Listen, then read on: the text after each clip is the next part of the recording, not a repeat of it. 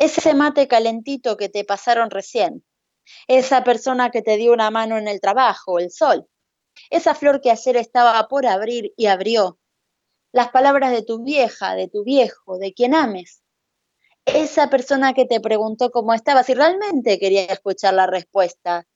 ese amigo que te hace reír, el perro moviendo la cola al verte, el gato ronroneando, el mate que ya se lavó un poco, pero igual te cebaron con la mejor onda del mundo, ese proyecto que tenés, la complicidad, el alfajor que te compraste, el gorrioncito que pasó por la ventana, ese beso que te dieron, el que te mandaron, el que aún esperás.